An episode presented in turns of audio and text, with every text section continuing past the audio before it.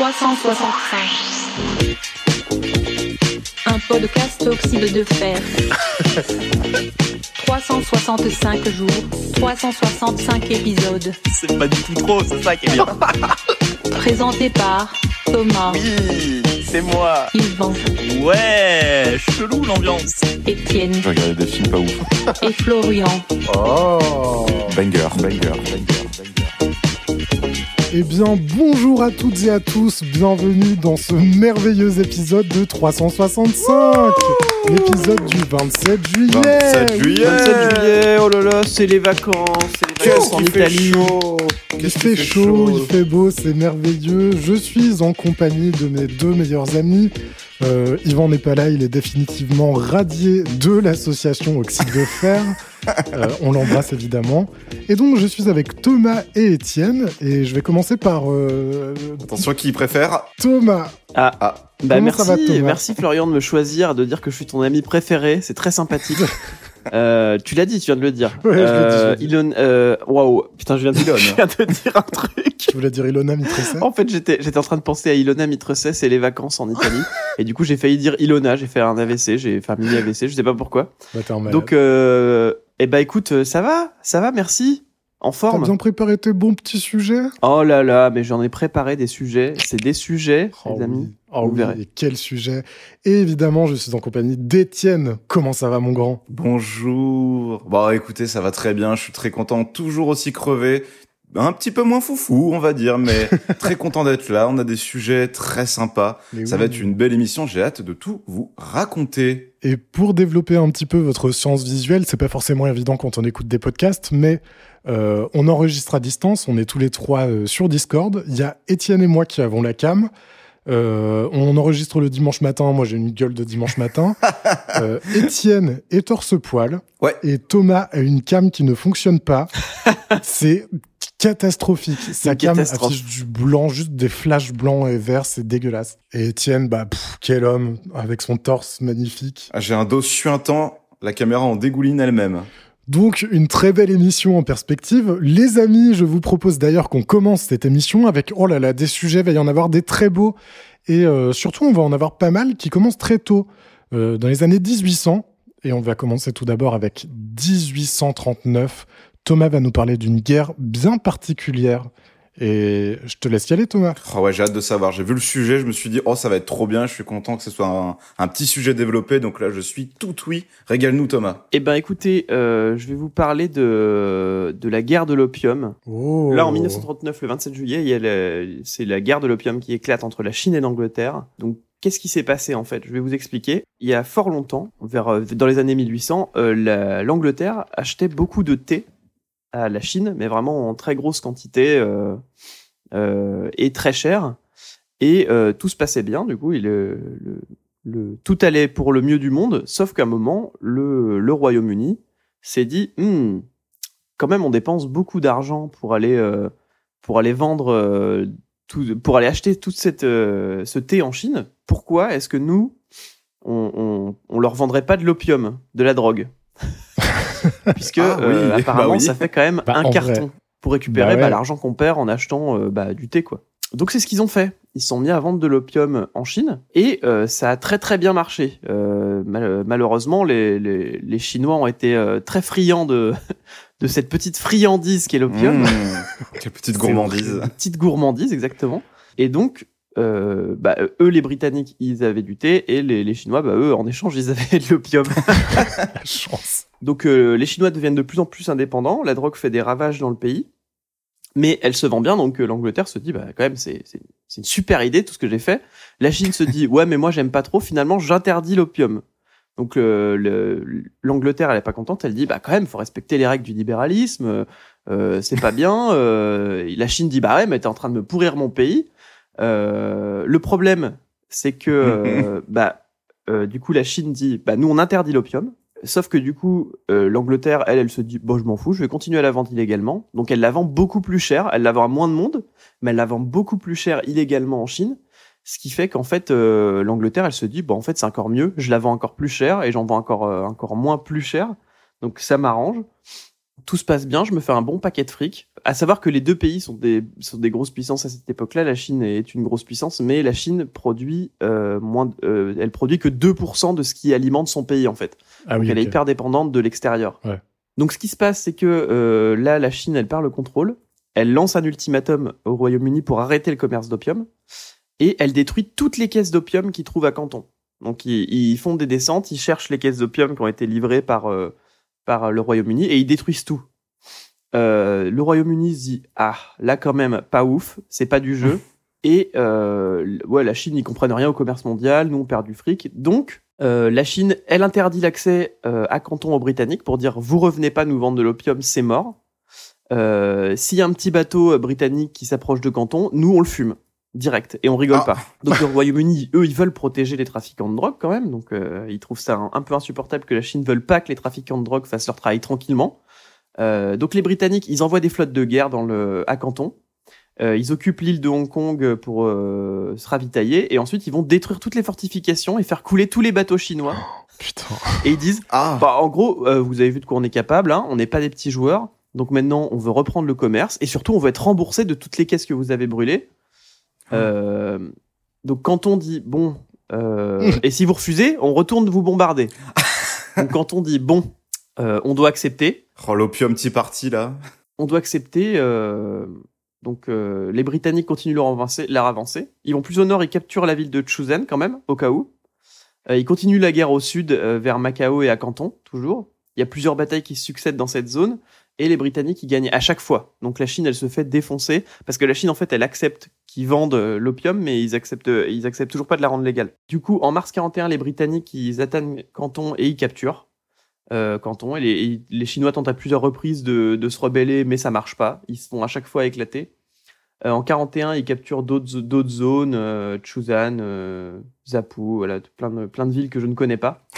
Euh, ils attaquent Nankin. euh, Donc la Chine, elle, a- elle est dans une situation affreuse et euh, elle est plus du tout la puissance qu'elle était malheureusement à cause de tout ça parce que euh, ils ont envoyé plein d'hommes euh, mourir en fait. Euh, l'ère des Chinois est un petit peu terminée en Chine malheureusement. Euh, donc c'est l'ère des Occidentaux qui commence. Aïe. Donc il y a le traité de Nankin qui est signé en août 42, qui oblige la Chine à ouvrir ses ports au commerce international et qui en profite aussi pour annexer l'île de Hong Kong. Bah Dire, bah, bien nous sûr. maintenant, le Royaume-Uni, euh, c'est nous qui avons Hong Kong. Ça vous va? Putain, ça vient de bah, on n'a pas le choix parce que sinon on se fait fumer, donc ouais, on, on va signer le traité. Donc du coup, ça leur permet eux d'avoir en plus un petit un petit truc transitoire à Hong Kong, un petit port transitoire quoi. Un petit pied à terre, ouais. Et euh, le Royaume-Uni aura toujours libre, le- les- pourra toujours librement commercer en Chine, acheter des territoires. Euh, le traité, c'est le premier des traités inégaux, donc c'est des traités qui ont été signés avec la Chine, qui sont considérés comme inégaux par les Chinois parce qu'ils étaient sous, euh, bah, sous l'influence de, bah, on veut pas se faire péter la gueule. Euh, la Chine, elle est humiliée. C'est un bon argument. Après le traité de Nankin, il va y avoir deux autres traités avec la France et les États-Unis. Les deux pays qui avaient aussi envie de commercer un petit peu avec la Chine. Mais malgré ça, le trafic d'opium était toujours considéré comme illégal. Euh, la Chine disait un peu, bah, vous pouvez commercer librement en Chine, pas de souci. Par contre, l'opium, nous, on n'en veut plus, on n'en veut plus du tout. Ça n'a pas été convenu dans les traités. Euh, L'Angleterre dit, mais nous, on veut que ça devienne légal. Donc, en 56, un bateau britannique est capturé par la Chine pour trafic d'opium au large de Hong Kong encore. Premier Oh. incident diplomatique. Euh, bonne excuse pour le Royaume-Uni pour intervenir à nouveau en Chine et les faire changer d'avis sur les traités. Donc ils attaquent en 1857 encore une fois la Chine. Euh, la France dit au Royaume-Uni, nous aussi on vient t'aider parce qu'on a quelques Allez problèmes avec la Chine aussi. Ils veulent pas euh, qu'on commerce Putain, librement. La. France et les, la, la- Ouais. les Français et les Anglais euh, main dans la Ouais. main. Putain. La- L'Angleterre dit bah nous on a quelques soucis en Inde, c'est une autre histoire, donc on est bien d'accord pour que vous nous aidiez. C'est dur de tout gérer en même temps. Donc alliance France-Royaume-Uni et la Russie et les États- les États-Unis s'y mettent aussi. donc victoire occidentale sur Canton, bien sûr, obligatoire. Tiens, tiens. traités de Tianjin qui sont signés. Avec ces traités, ils doivent ouvrir de nouveaux ports au commerce international. Ils sont obligés. Et euh, la ville de Pékin, euh, elle était fermée jusque-là. Elle doit être ouverte aux ambassades occidentales, obligatoirement. Et euh, quelques mois plus tard, l'opium est légalisé en Chine. Hurrah, on a réussi. La Russie en profite aussi pour euh, demander à faire modifier les frontières avec la Chine. Donc le territoire russe devient plus grand, Allez. Ah, euh, y a- ce qui permet de fonder Vladivostok, qui n'était pas euh, russe avant Ah, qui arrive. Pacifique. Ça s'appelle le traité d'Aigun, voilà, un peu comme Angoun mais avec un i. Et euh, en 59, il y a des forts qui sont reconstruits par les Chinois pour dire quand même, on en a un peu marre, on va quand même reconstruire des forts au cas où un jour on veuille se rebeller. Euh, à Tianjin, qui est censé être ouverte au commerce, Euh, donc les Britanniques et les Français partent donc pour attaquer les forts et les détruire. Oh, putain, Allez. l'Occident. En 60, les Européens, ils entrent sur le territoire chinois euh, pour aller vers Pékin. Il y a d'autres batailles, ils battent l'Empire chinois une bonne fois pour toutes. Euh, Pékin, la capitale, est prise totalement. Pour symboliser ça, d'ailleurs, le palais d'été chinois, qui était magnifique, a été incendié par les Français et les, euh, Anglais. Euh, la Convention de Pékin est signée quelques jours après. C'est encore un traité inégal. hein. En, plus, de la Chine, la France et le Royaume-Uni, il y a la Russie et les États-Unis aussi qui participeront à ce traité. Et après ce traité, du coup, la Russie récupère encore d'autres territoires qui étaient chinois, et euh, notamment Mandchourie. Hong Kong Ouais, a grandi en dépit de la Chine et au profit du Royaume-Uni. Et pour le reste, c'est surtout des accords commerciaux, euh, des dettes à payer à la France et au Royaume-Uni. Euh, mais surtout, le plus important, c'est qu'à partir de cette date, le commerce de l'opium est enfin légal. Les gentils trafiquants de drogue euh, peuvent enfin travailler librement. Tout est bien qui finit bien. Et en réalité, pour la Chine, les ennuis sont pas encore terminés parce qu'il y a une multitude de pays qui vont signer des, tra- des traités inégaux avec eux parce qu'ils sont en position de faiblesse, qui vont amener à d'autres guerres. Mais bon, ça, ce sont d'autres histoires qu'on verra peut-être euh, des prochaines fois. Putain, ça fait comme quand tu commences à perdre au Monopoly, après c'est fou. Ah ouais, c'est fait boule de neige, tu sais que c'est fini. Et ça, Par contre, c'est incroyable le concept de bah tu veux pas m'acheter des trucs, je vais te défoncer. Oui, c'est ça. c'est vraiment euh, le dealer de, c'est le dealer de drogue qui te pète la gueule pour que t'achètes des trucs. Qui t'envoie des messages WhatsApp tous les deux jours. Achète, sinon je viens chez toi et je te tue. je viens chez toi, je te dérouille. Eh ben merci beaucoup, merci infiniment Thomas pour ce sujet Et exceptionnel. bravo la France, hein. Et bravo la Ah, France ouais, dans comme, tout bah, ça. comme toujours. Hein. comme toujours. Et du coup, euh, le- le- c'est, pardon, c'est pas très vieux que Hong Kong a été rendu à la Chine. hein. Ça date de Hmm. début 2000, fin 90, je crois. Ok, ok. Et euh, Ça prend un autre ouais, sujet. de toute façon, même aujourd'hui, c'est encore une situation euh, très délicate et euh, complexe. Tandax. On va continuer au 19e siècle. On arrive maintenant en 1866 et c'est moi qui vais vous raconter cette histoire qui est incroyable. Euh, il s'agit de l'histoire de la pose du premier câble transatlantique, le premier câble qui a rejoint euh, les deux continents, l'Europe, l'ancien continent, le vieux continent et l'Amérique. Et euh, alors en fait, alors je vais contextualiser. On peut le considérer donc en, 18 en 1866 comme le premier qui fait le lien entre l'Europe et l'Amérique et qui donc permet la communication via télégraphe. Mais vous allez voir que c'est un peu plus compliqué. En réalité, il y a eu des essais déjà dès 1857, donc neuf ans plus tôt. Et ça tombe bien parce qu'il y a eu trois câbles entre 57 et 66. Et donc ça fait trois parties, trois actes. Et je vais revenir sur toute cette histoire avant qu'on assiste à son dénouement en beauté en 66, le 27 juillet. Dénouement pour une histoire de câble, c'est pas mal. Oh. Ouais. Bah exactement, monsieur joue avec les mots à ce que je vois. Euh, donc, donc avant tout ça, en fait, les communications transatlantiques, elles se faisaient principalement par bateau. Donc imaginez le bordel, et il y avait beaucoup de retards euh, très fréquents dus aux intempéries, notamment l'hiver. Et c'était pas euh, anormal que des navires soient complètement entravés dans leur progression pendant des semaines entières. Euh, pour contextualiser, le premier télégraphe électrique terrestre, donc là on est sur Terre, on n'est pas sous l'eau, qui était opérationnel a été créé en 1839. Euh, donc, euh, avec un télégraphe, on écrit en Morse. Et d'ailleurs, en 1840, Samuel F.B. Morse, l'inventeur du Morse, a déclaré sa conviction de la faisabilité d'une ligne télégraphique sous-marine à travers l'océan Atlantique. Je le cite, point, tiret, point, point, point, tiret, tiret, point, point, tiret, tiret, point, tiret, tiret, tiret. Pour moi, c'est la musique d'Inception. Oh. Point, point. Je me suis fait chier à faire la conversion. Sachez que ça veut vraiment dire un truc. Ça veut Bah dire oui. let's go. C'est-à-dire let's gong. gong. Donc euh, ouais, euh, Samuel Morse euh, dit qu'il est chaud pour euh, et que c'est faisable de faire une ligne télégraphique sous-marine à travers l'océan Atlantique. Et euh, comme je vous ai dit qu'il y avait trois parties, trois actes, euh, je vais commencer par le premier acte, 1857, première tentative, premier succès, point d'interrogation. Oh là là. Donc le câble qui est utilisé, qui va être posé sous l'océan Atlantique, est composé, ça va être très technique, mais c'est juste pour montrer la, technologie de l'époque. Il est composé de sept fils de cuivre recouverts de plusieurs couches de gomme de latex naturelle, enroulés dans du chanvre goudronné, autour duquel une gaine de 18 brins composés chacun de sept fils métalliques sont posés en spirale. Et le câble pèse environ 600 kg par kilomètre. Donc maintenant que les câbles ont été fabriqués, encore faut-il les placer dans l'océan. Et de quoi on a besoin? Eh ben de bateaux évidemment. Donc en fait, on utilise des navires de guerre reconvertis, l'Agamemnon et le Niagara, qui avaient chacun la capacité de tracter seulement la moitié du câble. Donc ils avaient seulement à, à poser la moitié du câble chacun et se retrouver au milieu. On désigne le tracé de l'opération et donc ça va de l'Irlande d'un côté jusqu'à Terre-Neuve au Canada. La pause commence sur la rive irlandaise en août 57, mais le câble casse le même jour. Ah. Il est récupéré au grappin et réparé. La pause continue jusqu'à ce que le câble casse à nouveau et s'enfouisse Ah, à nice. 32 km de profondeur. Mmh. L'opération est annulée pour l'année 57. Ce qui m'amène à la deuxième partie, le deuxième acte, 58, deuxième tentative, premier succès, point d'interrogation. Euh, L'été 58, donc, l'Agamemnon et le Niagara se retrouvent cette fois au milieu de l'océan, à mi-chemin, entre l'Irlande et le Canada, pour d'abord épicer, euh, épicer, ça veut dire euh, faire la jointure. C'est pas euh, manger, pisser ou, ou- ou pisser, pisse. pisser la pisse. Mmh. Donc pour d'abord épicer les deux moitiés du câble avant de partir, donc l'un à l'est, l'autre à l'ouest, le câble se casse une première fois après moins de 5,5 km, puis environ à 100 km et enfin autour de 370 km. L'expédition s'arrête mais l'équipage revient, peu enthousiaste apparemment selon Wikipédia. Euh, l'équipage revient donc un mois plus tard pour recommencer depuis la jointure centrale. Cette fois-ci, la pose du câble se passe sans encombre et six jours plus tard, les deux continents sont reliés tout simplement. Et donc là, euh, donc euh, le, le câble est posé, il faut le tester. Euh, la reine Victoria envoie un message au président américain James Buchanan. Elle exprime l'espoir que le câble constitue, je cite, un lien supplémentaire entre les nations dont l'amitié repose sur leur intérêt commun et leur estime réciproque. Le président américain répond c'est un triomphe plus glorieux parce que beaucoup plus utile à l'humanité que ceux gagnés par des combattants sur le champ de bataille. Le télégraphe transatlantique, avec la bénédiction du ciel, se révèle être un lien perpétuel de paix et d'amitié entre les nations apparentées, un instrument destiné par la divine providence à répandre la religion, la civilisation, la liberté et la loi dans le monde. Nice. Dans l'article Wikipédia, on nous dit que ces messages ont engendré une explosion d'enthousiasme.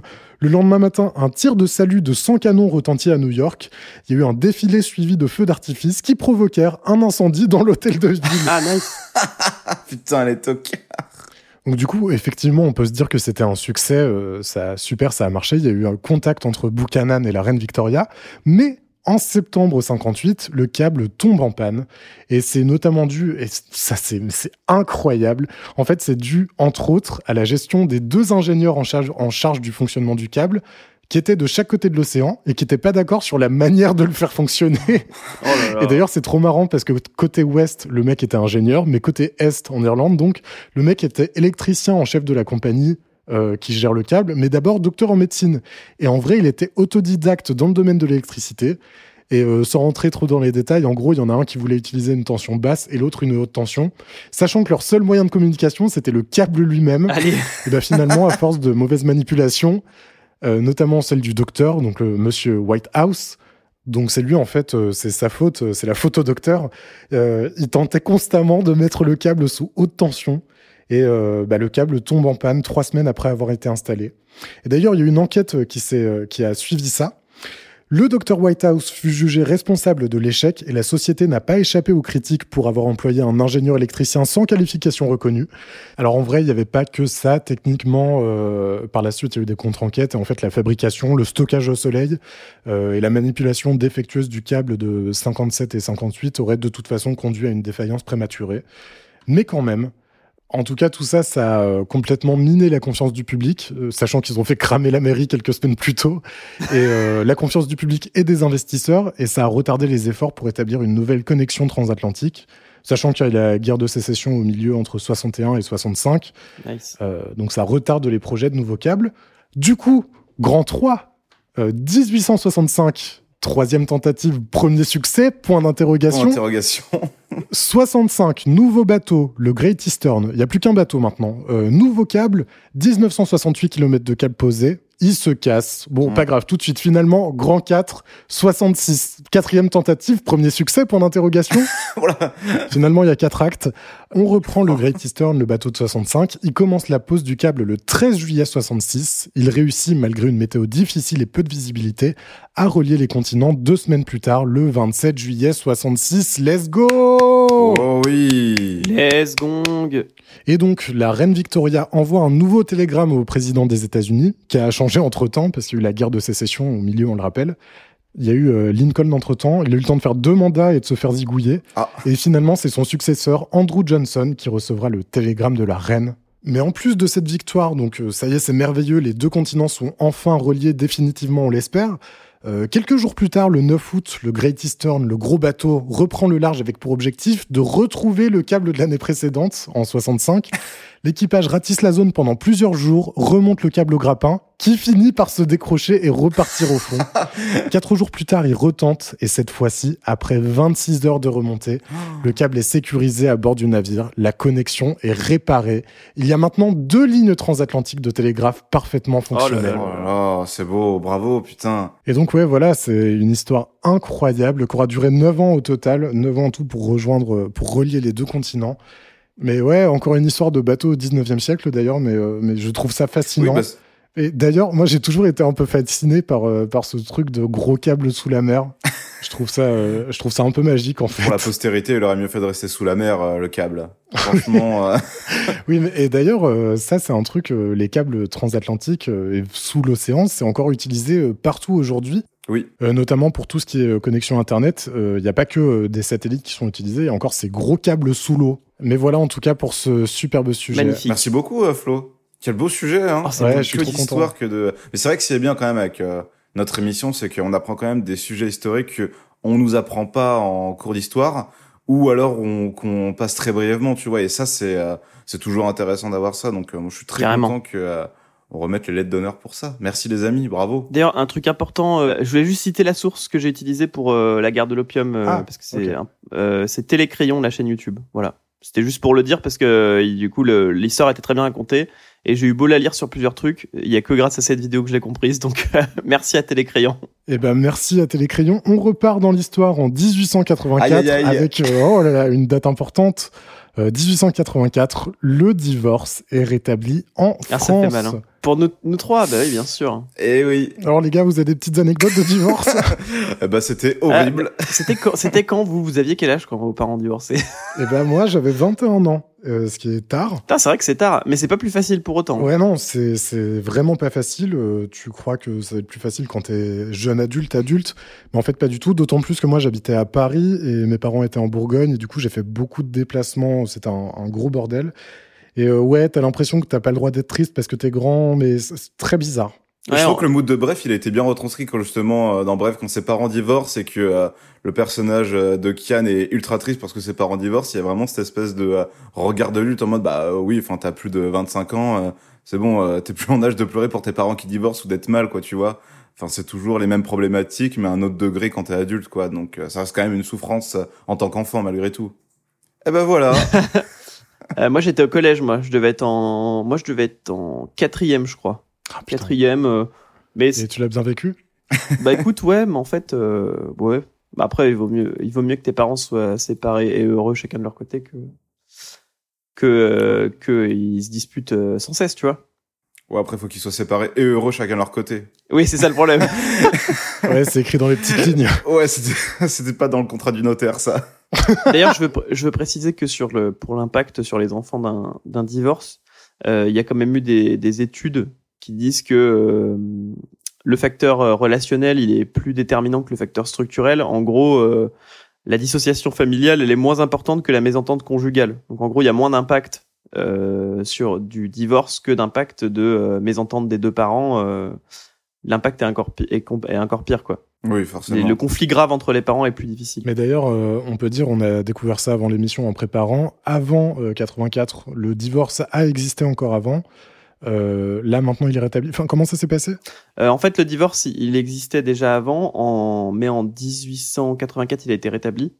Et euh, il y a des nouvelles règles qui ont été posées aussi, qui étaient que, bah, euh, en France, euh, tu pouvais pas divorcer avant trois ans de mariage. Donc, en gros, il fallait que tu aies été marié trois ans, que tu aies bien essayé, Ah oui, oui, c'est ça. qu'on soit sûr que tu as essayé avant de pouvoir te séparer. J'aime bien tous les ans, il y a un petit truc euh, renouveler l'abonnement du mariage. trois ans d'engagement, tu sais, comme, euh, comme chez les euh, Orange quand tu Ah oui, prends un putain. abonnement.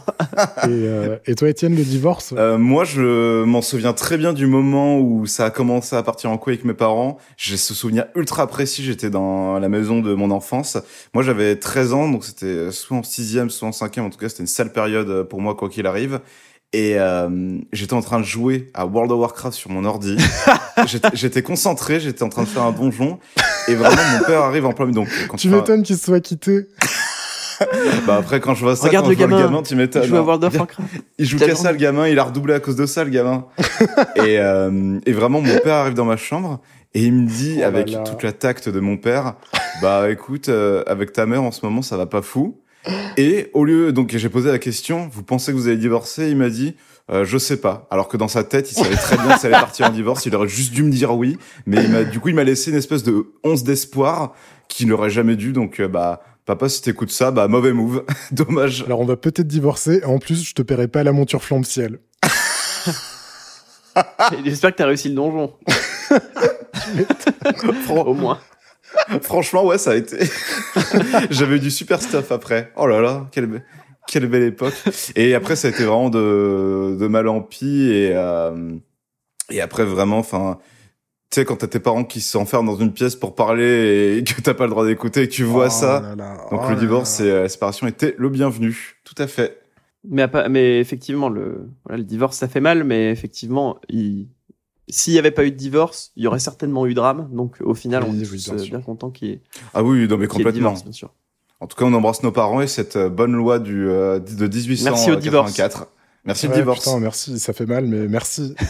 le divorce United. N'hésitez pas à divorcer si chez vous aussi, vous, si vous divorcez en ce moment ou si vous subissez un divorce, on si ça va à pas, vous. bon, Ouais, bah, divorcez. bon courage, bon courage. Peut-être juste si vous avez des enfants, un peu de communication. euh, Laissez-les pas porter le poids de votre malheur sur leurs pauvres petites épaules. Et regardez, est-ce qu'on n'est pas bien en forme? Est-ce qu'on n'est pas, voilà, nos parents Et sont divorcés? aujourd'hui. Eh, regardez, on est trop cool, on fait des podcasts. Ouais. Étienne, il est torse nu en train de faire son podcast. Regardez Étienne, c'est un modèle, il a envie de chier pendant l'enregistrement parce qu'il a bu deux cafés avant l'émission. Vous en voulez pas de cette vie-là? Franchement, C'est pas à cause du divorce hein, qu'il a envie de. J'ai perdu mes cheveux à cause du divorce de mes parents.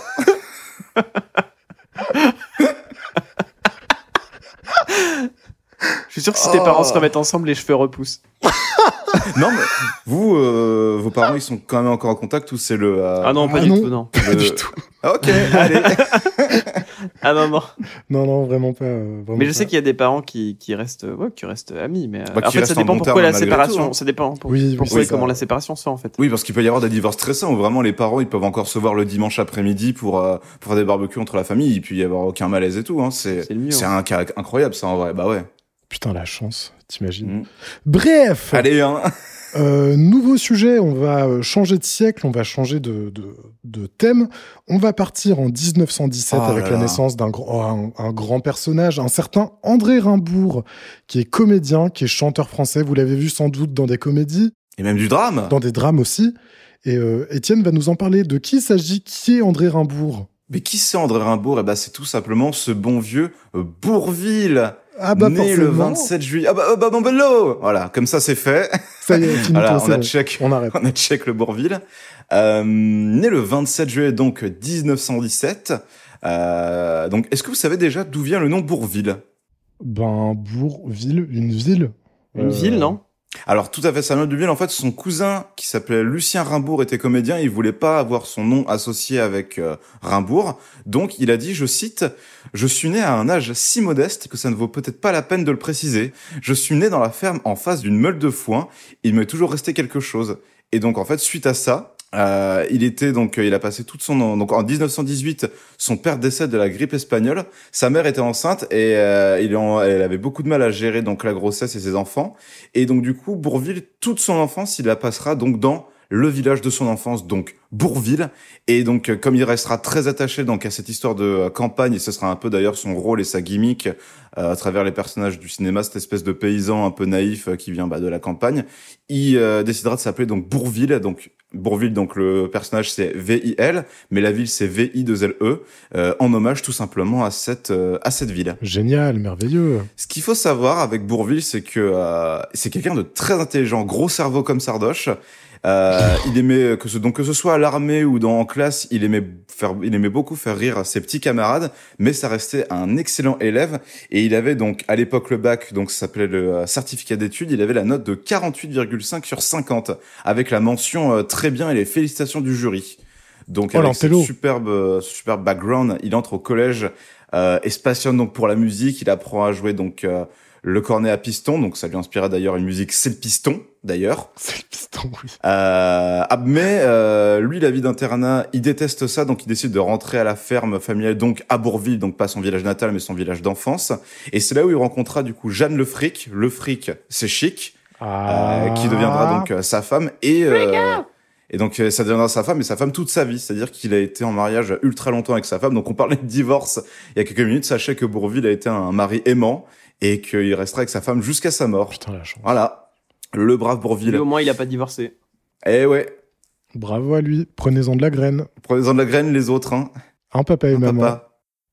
Ah, parce que c'est- Euh, donc, euh, sa carrière décolle pas trop, donc il, déci- il décidera de euh, devenir boulanger, mais le travail pénible ne lui plaira pas, donc il fera plein d'autres petits métiers derrière. Il deviendra plombier, garçon de course pour une entreprise, euh, pour plusieurs entreprises à Paris. Euh, il entrera, euh, donc il fera ses premiers pas dans une carrière musicale dans les radios crochets, les cabarets, et les music halls. Euh, et c'est là donc après que de fil en aiguille, grâce à notamment ses imitations de Fernandel, parce que que ce, que ce soit à l'armée ou que ce soit euh, dans les premiers cabarets ou dans les premiers euh, théâtres, il se fera connaître en imitant Fernandel. Donc ce Oh, qui est beau, c'est que donc du coup il commencera sa carrière comme ça, et plus tard il deviendra très ami avec Fernandel qui côtoiera. Donc euh, il commence sa carrière en rendant hommage à un de ses héros, et puis au final euh, il deviendra ami avec son héros. Donc c'est quand même euh, quelque chose de très beau. Et puis euh, de toute façon, quand tu vois Bourville et quand tu vois sa tête, tu veux que du bien. Euh, Ouais, tu peux pas être euh, odieux avec ce type. Euh, tant qu'on est encore dans sa carrière musicale, on peut citer. Donc moi, je, euh, on va revenir à mon père. Dis donc, il va avoir les oreilles qui sifflent. Euh, moi, mon père, vraiment, c'est deux maîtres. C'était Chaplin et Bourville. Je vous avais déjà parlé de Chaplin, des films qu'il m'avait fait regarder. Mais vraiment, les musiques de vacances, c'était d'un côté Muse et de l'autre côté Bour- Bourville. Donc euh, l'ambiance incroyable. Donc, C'est les transitions qui devaient être dures.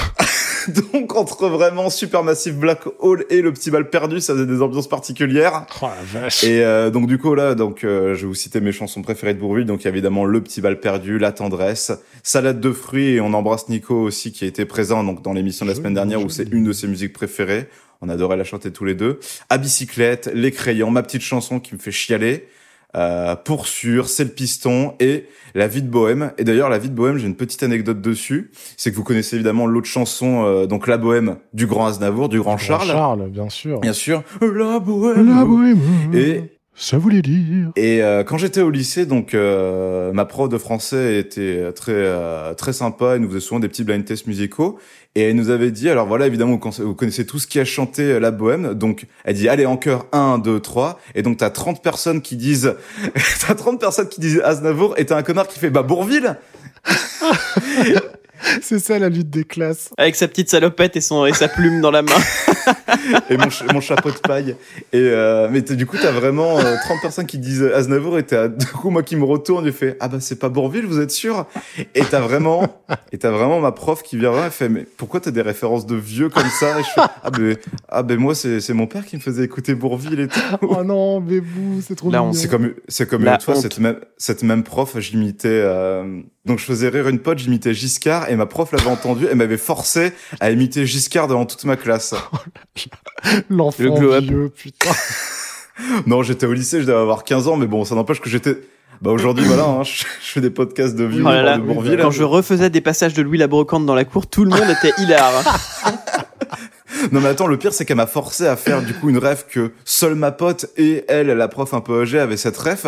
Donc du coup, j'imitais euh, Giscard. Et je- en vrai, je tiens pas mal Giscard, mais évidemment, ça fait rire personne. Mais, D'ailleurs, c'est marrant, euh, je crois qu'on le reçoit dans le podcast là, il nous Ah. fait l'honneur de venir. VGE, bonsoir, bonjour. Je suis Valérie Giscard le chien. Oui, bonjour. Oh, c'est c'est super, mec. c'est vraiment super ce que tu fais. Bah, écoutez, merci beaucoup, monsieur Giscard. Euh, on, on va relaisser la place à Étienne. Euh, laissez la place à Étienne, s'il vous plaît. Sortez, Ah. quittez ce podcast maintenant. Putain, les gars, j'ai loupé Giscard. Bah ouais, putain, trop dommage, mec. Il était à la Putain. barre. Il était Giscard à la barre, les diamants. Oui. Je l'ai imité Aznavour pour parler de Giscard. Bref. Oh putain. Euh, pour revenir sur Bourville, donc Bourville, donc euh, une avait sa voix reconnaissable, donc euh, elle était extrêmement douce Oh et nasale, et en fait, Ce qu'il faut savoir, c'est que du coup, ça l'épuisait euh, énormément. Il était crevé parce que dans tous ses rôles, que ce soit même euh, dramatique ou même comique, il avait du coup cette espèce de voix nasale qui venait vraiment bah, du nez. Et euh, il le disait plusieurs fois en une interview que c'était épuisant de faire ça, qu'il devait Ah ouais. prendre des grandes pauses et que c'était des gros exercices et que vraiment, euh, il en pouvait plus. Putain, trop marrant. Et justement, en parlant de théâtre, de cinéma, on va citer quand même ces gros, ces gros films. Donc, le premier qu'il a fait connaître, c'est La traversée de Paris de Claude euh, Autant-Lara. Donc, son premier gros succès, son premier grand film. Euh, évidemment, Le Corneau de Gérard Houry. Le Yukun Kun Euh, Yukun Kun Il était planqué dans le volant. La Grande Vadrouille, Le Cerveau. Euh, moi, mon petit euh, plaisir coupable, c'est le Trou Normand, où vraiment c'est Bourville qui repasse le bac, enfin du coup qui repasse le certificat d'études. Euh, tout ça pour reprendre donc, du coup l'auberge, le Trou Normand, et en même temps pour pécho sa cousine euh, Brigitte Barjot. Ah, c'était la campagne. Hein. Les Bourville repassent le bac. oh putain, l'angoisse.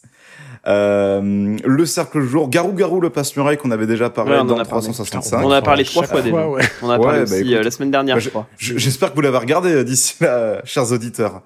Fortuna, un singe en hiver, donc voilà, il a tourné pour Ouri, pour Melville, pour Moki. Euh, voilà, que des euh, grands réalisateurs. T'as Moki Euh, qui a inventé le jeu d'ailleurs, hein, le jeu où tu renverses les quilles en bois bah là. oui. Bah, Jean-Pierre Molki. euh, Jean-Pierre Molki. Mhm. Je sais pas si, je, je sais plus si je l'ai coupé, mais tu l'as déjà fait il y a une semaine, mon grand. Euh, je vous ai dit qu'il était, donc il est devenu très ami avec Fernandel, il était aussi voisin de Georges Brassens. Et ça, faut le savoir. Petite imitation de Brassens, euh, Flo? Poum, ce n'était pas Je fais la le guitare, je fais la guitare. De la méduse. Oh, ce, ce podcast des années Oh, 50. dis donc, c'est très campagne aujourd'hui, on est ah bien. ouais, ah non, mais vraiment. Ah, en plus, moi, je suis à 7, donc euh, c'est vraiment... euh, Ambiance, région. C'est l'ambiance, tout simplement. Et il faut savoir donc qu'avec Fernandel, malgré tout, ils parlaient tous les deux de physique quantique et ils s'échangeaient des bouquins un peu théologiques et un peu euh, scientifiques sur tout ce qui était la musique avec Brassens. Donc euh, gros cerveau encore une fois, le Bourville. Oh, Euh, et a- Bourville qui s'échangent des livres sur la physique quantique, j'ai envie de voir ça. Ah mais moi aussi. Hein. oh bah bah voilà, un livre sur la physique quantique. euh.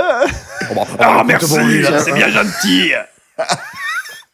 J'ai hâte de le lire, je te ferai un retour. Les atomes, c'est passionnant. Ah, tu tiens bien Fernandel. Oh bah merci.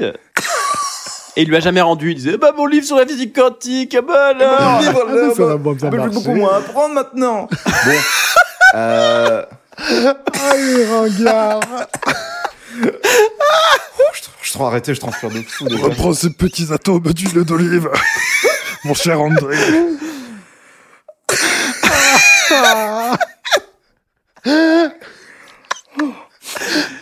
Les livres de physique de quantique. Inimitables depuis 150 ans. Oh, vivant les IA sur Fernandel et Bourville. On leur fera dire de ce Bon, genre ils l'ont de déjà fait avec putain. Louis de Funès euh, dans le film de Ah oui, Jamel, euh, je rappelle. Pourquoi, pourquoi j'ai pas mangé mon père, c'est vrai. ah, qu'on ne recommande pas d'ailleurs. Euh, Ouais. Bourville, il avait des engagements euh, écologiques et humanitaires. Il était euh, connu pour, euh, pour avoir soutenu activement l'association des paralysés de France. Il a participé à de nombreuses initiatives pour euh, aider les personnes handicapées. Et c'était aussi déjà à l'époque un fervent euh, défenseur de euh, l'environnement. Euh, donc bien avant tous ces woke et Greta Thunberg. Euh, il possédait donc une ferme dans le village de Montainville où il pratiquait une agriculture respectueuse de la nature et il promouvait Oh. l'utilisation des produits biologiques. Allez. Voilà, donc gros bobo le Bourville. Bah ouais. Ah bah, en même temps, il était ami avec Fernandel qui vend de l'huile d'olive Puget bio, donc euh, forcément, Bah oui. forcément. Ah bah forcément. Pitié, laissez-moi finir, j'ai encore quelques trucs. Euh, pour la grande vadrouille, Bourville et de Funès, ils ont dû improviser la scène de course-poursuite à vélo Ah bah mon vélo. Les deux acteurs, ils ont réalisé donc euh, eux-mêmes les cascades sans doublure, et donc du coup, euh, ce qui faisait les, les Tom Cruise de l'époque finalement. Donc euh, voilà, check et mat, la scientologie tout simplement. Euh, il a eu plusieurs prix Bourville, mais ce qu'il faut, ce qui est important de noter, c'est qu'il a eu un prix d'interprétation pour la traversée de Paris, euh, donc déjà pour son premier rôle en 56. En 67, il a eu euh, il a été chevalier de la Légion d'honneur, et en 71, il a eu un César pour le meilleur acteur euh, posthume pour euh, le Cercle Rouge de Melville. Oh. Pour parler de son décès, donc il est mort assez tôt à l'âge de 53 ans. Il a été diagnostiqué donc de la mucoviscidose, donc chez Grégory Le Marchal. Il y a eu une star avant toi. Ah putain. Et ouais, ouais, ouais. Je savais pas. Il a eu ça dans les années 60. Il a gardé sa maladie secrète, donc chez avant Freddie Mercury, euh, pendant plusieurs années, avant de le révéler euh, publiquement, donc avant sa mort. Et donc, il est décédé le 23 septembre 1970, à l'âge de 133 ans. Donc, en tout cas, il est né le 27 juillet. On embrasse Bourville. C'est quelqu'un pour qui j'ai beaucoup de tendresse. Il a eu, euh, que ce soit par ses collègues de travail, sa famille, ses amis, il avait une réputation de vraiment gentil. Et sachez que je suis allé sur la tombe de Bourville Oh là et là. je suis en recherche active pour retrouver la photo de moi à, à 16 ans euh, devant la tombe de Bourville avec euh, mon père. Ah oui. Comme quoi les sorties post-divorce de mes parents, c'était les campings et la tombe de Bourville. Voilà Quelle C'est beau. enfance, mais quelle, quelle jeunesse Merci incroyable. Étienne. Merci infiniment Étienne. On va sauter quelques années, on était en 1917, on va passer en 1990 avec une histoire industrielle que Thomas va nous raconter. Euh, Et euh, on va parler bagnole, je Dans crois. les années 90, euh, je- je- c'est juste une petite anecdote, c'est Citroën qui arrête la production de la deux chevaux euh, le 27 juillet 90. Euh, à 16h, il y a la dernière qui sort d'une usine de Mangualde au Portugal. Euh, et pour noter que 7 millions d'exemplaires de deux chevaux ont été vendus depuis 1949. Donc c'est une voiture qui a fait son temps de 1949 à 1990. Donc euh, on peut dire que, que ça, ça a un peu duré la deux chevaux. Puis d'ailleurs, c'est, c'est la symbolique d'une époque. Euh, je pense qu'on a tous vu des films avec des deux chevaux. euh, Bah justement, pour revenir sur Bourville, euh, Bah oui Bien sûr. La fameuse Dodoche. Oui, Ah et ouais. puis euh, non, justement, le trope de la bonne sœur qui sait pas conduire et qui est toujours en deux chevaux dans les films de deux films. Ouais, bien sûr. Oui, c'est ça. C'était vraiment, le ouais. gag de tous les, de tous les, de tous les films, euh, le gendarme, ça. Mais c'est marrant, il y a vraiment un humour d'après-guerre autour de la deux chevaux avec, euh, tu sais, même les blagues avec le- les deux éléphants dans la deux chevaux, un devant, un derrière, là. D'ailleurs, je, en campagne, il y a encore des gens qui ont des deux chevaux. Je trouve ça ridicule, voilà. Je le dis, je le dis. Ah ouais? Ah, je sais pas, c'est un petit charme quand même, non? En vrai, elle a une gueule, c'est c'est Bah, historique. puis et puis, euh, oui, voilà, c'est ça. C'est une petite fierté. Ouais. Pourquoi t'aimes pas Thomas? Pourquoi tu détestes les paysans, Thomas? Bah ouais, après c'est moi le connard qui déteste la campagne. Tu Non, détestes je les déteste pas la origines campagne. Je déteste le fait de rouler avec une voiture qui pollue huit fois plus qu'une voiture moderne Ah. et qui en plus juste pour faire le malin. Voilà, c'est tout. Faire le malin, je sais pas. Après, je pense que oui, il y a des gens qui roulent encore, euh, encore et toujours, mais c'est surtout maintenant un objet de collection. Tu vois ce que je veux dire? Ouais, bah, désolé, il y en a trop en campagne qui roulent avec. Je préfère le dire, voilà. Eh bah, très bien, le message est passé. Carte blanche à Thomas, le whistleblower, qui nous a parlé de la dodoche. Euh, on va euh, déjà euh, franchir le bug de l'an 2000. Attention, bip, bip, bip, bip, bip. Bip, bip, bip, bip. Et on va arriver en 2003 et Thomas va nous parler de la mort de quelqu'un. Il va nous parler de sa mort. Euh, pas de la mort de Thomas, hein. Je vais vous parler de ma mort, effectivement. Qu'on anticipe pour le 27 juillet. retenez bien. retenez Normalement, je meurs le aujourd'hui là le 17 juillet, donc effectivement, euh, le, le si, 27. si, si vous, vous si vous me connaissiez, envoyez-moi un petit message de bonne mort le Oh, 27 Vous juillet. Imaginez, vous imaginez l'angoisse On enregistre vraiment des épisodes là, on enregistre en avance. On est actuellement le 18 juin et On vraiment on a trois. Florian, il a trois épisodes, euh, trois quatre épisodes à monter avec son meilleur pote qui est mort. Oh, les épisodes posthumes. Et puis après, Ah, le... franchement, s'il faut mourir, c'est maintenant qu'on a du stock. Hein. oh bah super. Il, il a hâte qu'on meure. Mourrez vite pendant qu'on a plein d'épisodes d'avant. Ah, Ah ça ouais. va faire des Ça audimacs. va faire un buzz. En vrai, le content, hein, avant tout. Donc Bob Hope, pardon, je vais vous parler de Bob Oui, Hope, du coup, on va parler de Bob Hope. euh, qui est mort. euh, donc bon anniversaire de mort en 2003, ce jour-ci, le 27 juillet, Oh. euh, en Californie. Et c'est un acteur, comédien de stand-up, chanteur, humoriste, athlète et écrivain américain d'origine Ouais. britannique. Donc il a fait mille choses dans sa vie. Euh, sa carrière a duré à peu près 80 ans. Il est mort à 100 ans d'ailleurs. Euh, trois mois après son anniversaire. C'est un petit peu euh, Bob Hope, c'est la grosse star des années euh, 40-50. Euh, le gars, il a tout fait. Il a fait de la comédie musicale. Euh, genre, il a fait euh, des comédies musicales qui s'appelaient Road to trois petits points et à chaque fois, il mettait un truc au bout. Et il en a fait sept d'affilée avec euh, et du coup tout ont marché euh, du feu de Dieu. Euh, donc qu'est- qu'est-ce que je pourrais dire sur lui? Je pourrais dire que euh, au début de sa carrière, il est arrivé aux États-Unis lorsqu'il avait 4 ans euh, et euh, il a fait euh, toute une série de courts métrages en 1938 déjà, donc lors de ses 30 ans à peu près. Et il a fait sept films en route, bah, Road to comme j'ai dit, qui ont super bien marché. Pendant la Seconde Guerre mondiale, il a participé à la Hollywood Victory Caravan, une tournée de deux semaines euh, à travers les États-Unis qui était en- censée récolter des fonds pour le- l'effort de guerre. Et euh, c'était un petit peu le séducteur de l'époque, quoi. Voilà, c'était euh, c'était le, le crooner, comme on pourrait dire maintenant. Rollover. Souvent, il était dans des comédies romantiques et un peu absurdes. D'ailleurs, pas mal qui étaient parodiques, western, films noirs, etc. Et euh, il était dans des films. Il était plutôt, donc c'était c'était plutôt quelqu'un de la comédie en tout cas, quelqu'un qui faisait rire les gens. Et euh, c'était d'ailleurs c'est un des premiers euh, gars qui a inventé avec d'autres humoristes le stand-up en fait. Hmm. Le, ça a été un des premiers stand-uppers avec euh, quelques autres humoristes de son époque. Euh, et d'ailleurs, euh, premier fait euh, marrant, euh, bon, marrant, je sais pas, mais lors de la guerre du Vietnam, il a été euh, envoyé Oh, avec drôle. les GI américains pour les faire marrer. Ah, Oh putain. Oh, le clown de guerre. c'était le troubadour de la guerre. Ouais, pendant la guerre du Vietnam, il l'a envoyé, euh, ils ont envoyé Bob Hope, ils ont dit bah il faut que tu fasses marrer les gens parce que euh, là-bas c'est pas la joie et tout, et du coup il est parti pour, euh, il est parti à la guerre mais pour euh, distraire les gens pour les faire marrer. Eh, euh, je sais pas si vous avez remarqué, mais euh, quand il pleut, c'est quand même vachement acide. Je sais pas Vrai si vous avez remarqué, mais les bruits de fusil, franchement, pas ouf. Vous imaginez la guerre en Ukraine, on envoie Kev Adams? Bah, en vrai, euh, le président Zelensky, c'est un ancien humoriste. hein. Oui, c'est vrai. C'est leur Coluche à eux. Euh, il, a, il a animé la cérémonie de remise des Oscars à plusieurs reprises. Essayez de deviner combien de fois il a animé la cérémonie des Oscars en tant que présentateur. C'est lui qui a le record, tu dis? Je sais pas si c'est lui qui a le record, mais il l'a fait beaucoup de fois. Moi, je vais dire Petit indice. 17. Oh, moi, j'aurais dit beaucoup moins, je vais dire un petit 7. C'est Eh déjà bien, pas mal, 7. c'est 19. C'est Florian qui est Oh. Il a animé la cérémonie de remise des Oscars à 19 reprises. Putain, la vache, c'est énorme. Putain. Et il a été présentateur du concours Miss Monde 1970, ce qui lui a valu un lancer de tomates de la part de l'organisation féministe London Women's Liberation Art Group. Ah, ok. Euh, je vais pas rentrer dans le détail parce que c'est une grosse histoire, Miss Monde 70, mais en gros, il y a eu potentiellement de la triche lors de l'élection de la Miss Monde 70, et euh, du coup, il y a eu des, des scandales, etc. Et il y a des associations féministes qui sont venues aussi, euh, voilà. Parce que il y a eu, euh, il y aurait eu des histoires de faux votes. Voilà. Un truc très important, quoi, parce que Miss Monde, c'est très important. Ça a l'air hyper shady. Il a Ouais. joué aussi au golf avec des présidents américains. Devinez combien de présidents, avec combien de présidents américains il a joué au golf? 19. euh, putain, Euh, ouais, attends, euh, c'est euh, 4 ans, président. Ouais. euh, allez, 6. 13. 11 Oh putain Il a joué au golf avec La 11 vache présidents américains, privilège honorifique sans égal dans le monde du spectacle. Et à son décès, il a reçu un nombreux et chaleureux éloge aux États-Unis. Euh, Waouh. Euh, il est mort euh, à la suite de son centième anniversaire.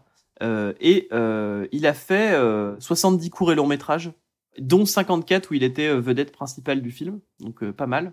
Et vrai ou faux, il a un aéroport à son nom. Oui, c'est sûr. Vrai. S'il a joué avec les présidents. Putain, vrai, bien joué. Vrai ou faux, Ah, putain. une race de chiens porte son nom. euh, non, faux. Eh bien, c'est faux. Yes. On est bon, hein Vrai ou faux, il y a un navire cargo qui porte son nom. Euh, Vrai. vrai. Vrai, bien joué. Oh là Oh là Oh le streak Vrai ou faux, il y a une marque de céréales qui s'appelle maintenant Bob Hope. Faux. Faux, bien joué. Putain, Bravo. putain, on a la qu'est-ce qu'on méta. est bon Oh là là, 100%. incroyable 100%. Et dernier petit jeu pour euh, célébrer la mort de Bob Hope. Je vais vous donner des citations. Vous Ouais. devez me dire si ça vient de Bob Hope ou de Philippe Geluc. Oh oui oh, Génial Oh, trop bien Waouh, trop bien Attention, première citation. Je fais des dons à toutes les religions. Je détesterais gâcher mon au-delà pour un détail technique.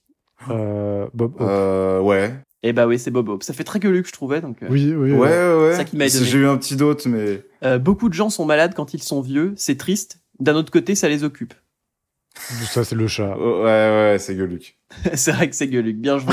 Yes Au fond, est-ce que ranger, ça ne revient pas un peu à foutre le bordel dans son désordre? Ah, j'ai envie de mettre Ouais, euh, ouais. Ouais, c'est Geluc, bien joué. Putain, on est On excellent. est bon. On, on survole le jeu. Les gens qui envoient des baisers sont avant tout des paresseux. Bob Hope. Bob Hope. Bien joué.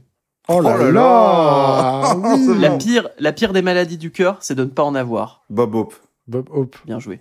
Oh là là, oh là là, incroyable Oh oui Vous commencez à vous rendre compte que vous vieillissez quand les bougies coûtent plus cher que le gâteau. Gueuluc Geluc. Et non, c'est Bob Hope. Oh non Oh merde Ah putain, celle-là, elle était...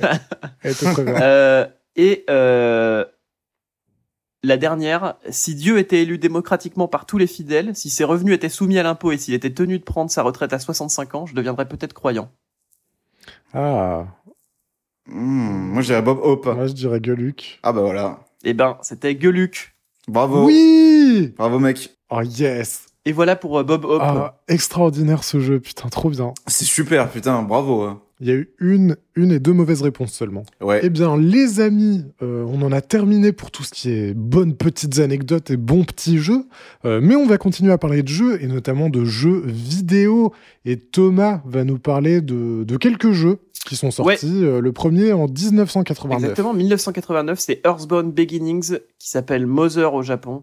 Qui est sorti sur Nintendo euh, NES. J'ai jamais joué à la série des Mother, mais je sais que c'est euh, une grosse série qui est importante pour plein de gens. C'est pas le plus simple, c'est un jeu très difficile, mais, mais c'est le début d'une grande lignée de jeux qui, qui, est, beau- qui est très populaire. Et surtout, c'est le jeu préféré de Toby Fox, donc le créateur de Undertale. Et Undertale, que ce soit les musiques, le gameplay ou euh, la DA, il s'est fortement inspiré des Earthbound. Donc euh, voilà, si, euh, Si vous aimez Undertale, Earthbound c'est trop vieux, Qui un euh, grand jeu. jouez Undertale qui est incroyable, qui en termes, de- c'est vraiment un jeu qui te fait chialer, pleurer, rire. Enfin, il est fou Undertale, ça fait partie de mon top 10. Donc euh, Et ne voilà, pas, faut pas s'arrêter au fait qu'il soit un peu euh, moche parce qu'en vieux pixels, etc. euh, à première vue, parce qu'il est très très bien. Et la BO est incroyable. 1990, c'est Dr Mario sur NES, donc le, le, le Tetris de Nintendo. Donc en gros, Dr Mario, c'est on a des petites pilules et on fait un Tetris avec. Voilà, rien de très passionnant. J'ai toujours trouvé ça euh, surcoté, mais voilà. je- Et on je prend une que figure que les gens connaissent, on le met en docteur, voilà. C'est ça.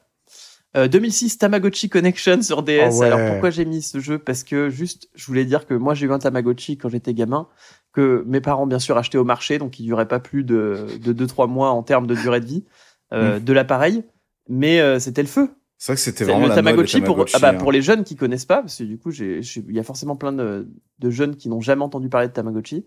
C'était un petit appareil en forme d'œuf un peu, qui faisait la, Ouais. euh, la taille d'une paume de main.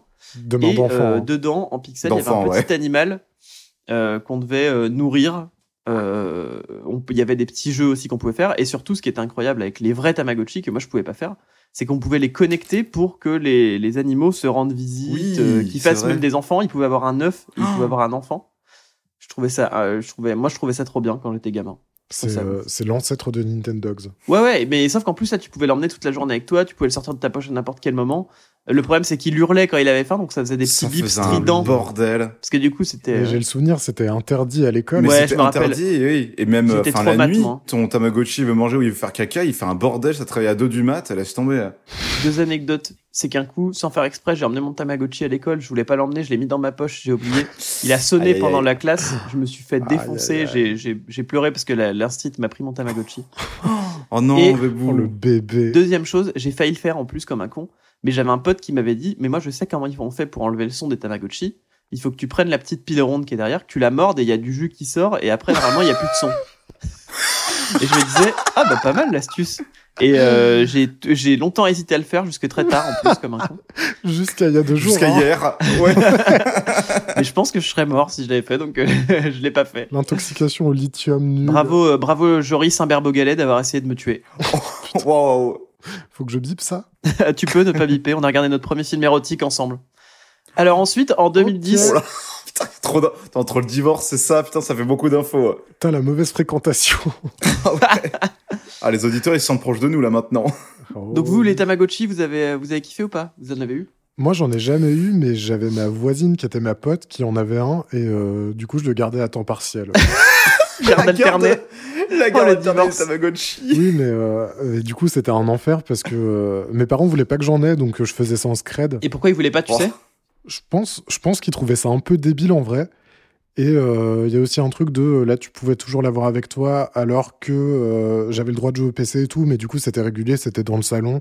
Ah et oui. là, euh, comme tu peux toujours l'avoir avec toi, et ben, euh, tu, tu fais ce que tu veux, quoi. Et euh, t'es dépendant à un objet, vu que le truc t'appelle pendant la nuit, euh, il chiale parce qu'il a envie de chier.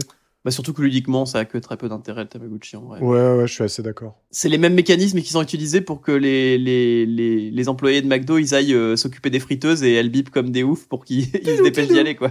Vrai truc, par contre, maintenant, euh, quand tu fais un recrutement McDo, quand tu fais ta candidature en ligne, il y a un mini-jeu euh, sur la page web de- du truc de recrutement où tu dois euh, classer les frites au bon moment, elles apparaissent hyper rapidement. Et c'est horrible. Mais attends, tu le fais en vrai ou tu le fais en jeu vidéo? Tu, tu le fais sur la page web du site. Oh, le MMO McDo. Non, Mais mais c'est- surtout pour éliminer si tu arrives si arrives pas les gens, les gens ils te reçoivent même pas. Oui, bah c'est ça, parce que moi, du coup, j'ai pas réussi tout de suite. La honte. 2010, euh, la sortie de StarCraft 2 Wings of Liberty, pareil, je n'ai- j'ai déjà joué, euh, en fait je l'ai acheté, j'y ai joué deux fois. Euh, à l'époque, en plus, il était hyper cher, je l'avais acheté en boutique parce que j'achetais pas sur internet à l'époque. J'avais acheté trop cher et c'est Mm. parce qu'un pote m'avait dit Ah, StarCraft, c'est incroyable. J'avais capté que c'était incroyable parce qu'il y avait des. C'était un des premiers jeux où il y avait euh, vraiment euh, des gros championnats du monde avec. euh, Ce pote-là, c'était pas Yvan? Non, non, c'était pas Yvan. Mais il y avait des gros championnats du monde avec des gros, des grosses, des gros trucs de gens qui se rassemblaient pour regarder ça et tout. Il y avait une grosse effusion sur Starcraft 2. Et, euh, et en fait, je l'ai acheté et euh, j'ai jamais rien compris. Et j'ai un pote qui m'a dit T'inquiète, on va jouer ensemble, je vais t'expliquer. On a fait une partie, il m'a défoncé deux fois d'affilée sans rien m'expliquer. Du coup, j'ai arrêté de jouer. Ah Allez. bah super C'était Damien. euh, donc merci, euh, merci Ça, à Damien pour pas Starcraft qu'il ait 2. tourné comme ça.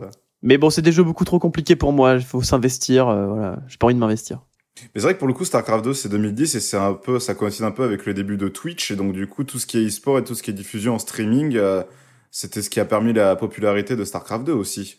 Au-delà de euh, la qualité du jeu en soi et même l'e-sport et la diffusion euh, que ça impliquait. Carrément, ouais, c'est c'est vraiment, c'est les premières stars du premières stars de l'e-sport et tout, elles viennent de là. hein. Voilà pour Starcraft 2 et enfin 2017, ça je l'ai mis pour euh, pour Flo. Voilà, Naruto Shippuden, Ultimate Ninja Storm Legacy. Oh là là. Tous les fans de Naruto se jettent sur ces jeux. Bon, c'est tout le temps un peu les mêmes, mais ça Ah, permet alors- d'incarner Naruto. Oui. En vrai, les, moi j'ai joué Ultimate Ninja Storm du coup sur PS3, donc j'ai, euh, j'ai pas. Ah, ils sont bien, hein, moi je les ai eu aussi. hein. En, en vrai, c'était nerveux, c'était fidèle au- à l'animé, c'était très joli, c'était très fluide. Il y avait beaucoup de persos, donc t'avais forcément ton perso préféré.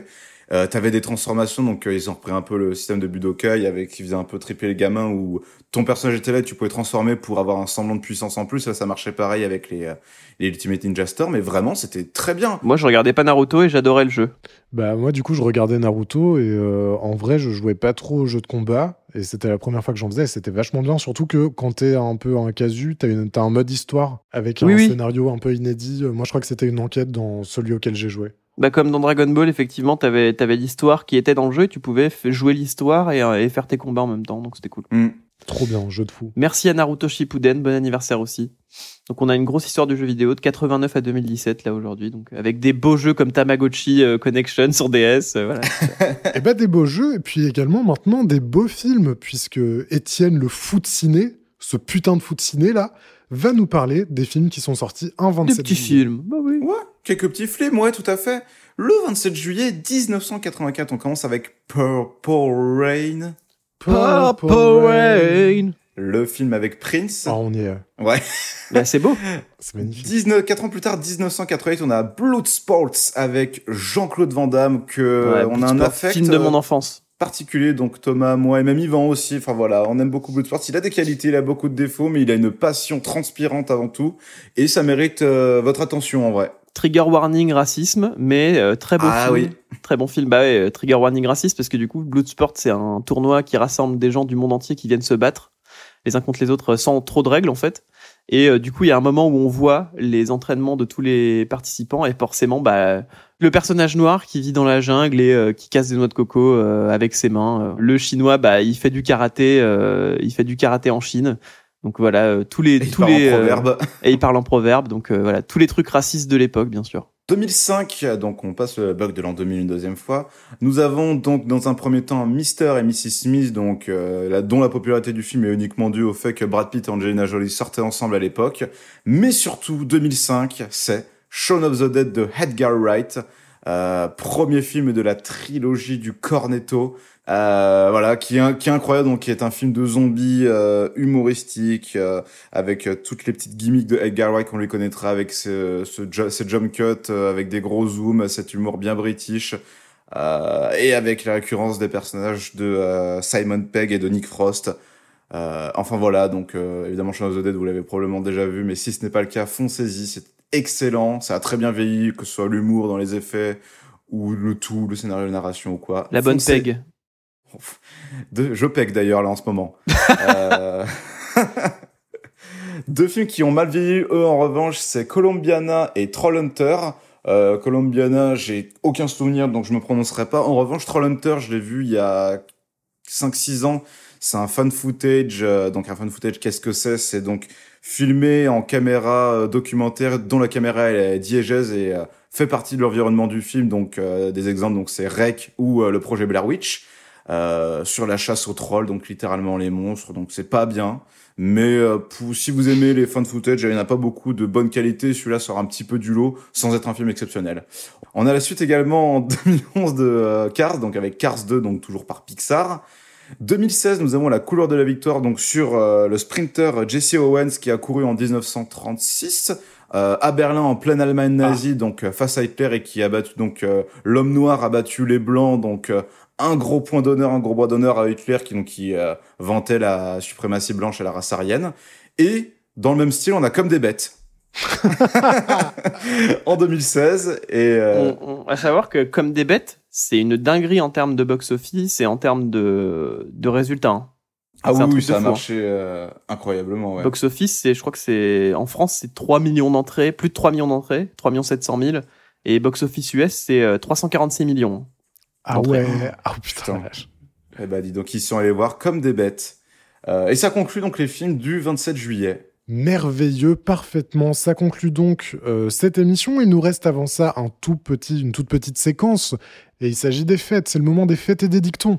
Bonne fête aux Nathalie Bonne et fête, euh, ses Nathalie. dérivés Bonne fête, variantes. Nathalie. Nat, Natacha, Natalia, euh, Natalène, Nati, euh. Talia, Tali aussi, Ah. etc. Et aussi au Aurel, au Félix et sa variante, et sa variante Félix, euh, au Georges et ses dérivés, Jordan, Jarod, euh, Yorick, Jaroul. Jordi, Jordi qui a joué devant Whitney Houston et Prince aux World Music Awards dans les années 90. C'est vrai?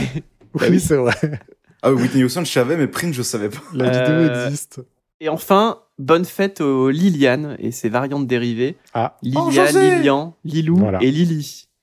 super. Euh, et enfin, je pense qu'on peut passer au dicton. Il y en a que un aujourd'hui, oh. Oh. donc euh, il y aura pas de, il y aura pas de débat. Il y a un seul dicton, donc aujourd'hui c'est c'est le meilleur. Les sept dormants redressent le temps. C'est tout? C'est tout. Allez Et mais on sait ce que ça veut dire, les sept dormants? J'en ai aucune idée, j'ai pas regardé. Les sept dormants d'Éphèse, c'est un récit chrétien qui met en scène des jeunes gens chrétiens fuyant une persécution religieuse. Oh bah tiens. Eh bah super. Redis-le du coup maintenant avec le contexte. Euh, les sept dormants redressent le temps. Eh bien, à nous à présent de redresser le temps, puisqu'il est venu le temps de la fin de cette émission. Oh oui. Merci infiniment, mes chers camarades, Merci d'avoir participé à cette superbe émission. Merci aux auditrices et aux auditeurs de nous avoir écoutés.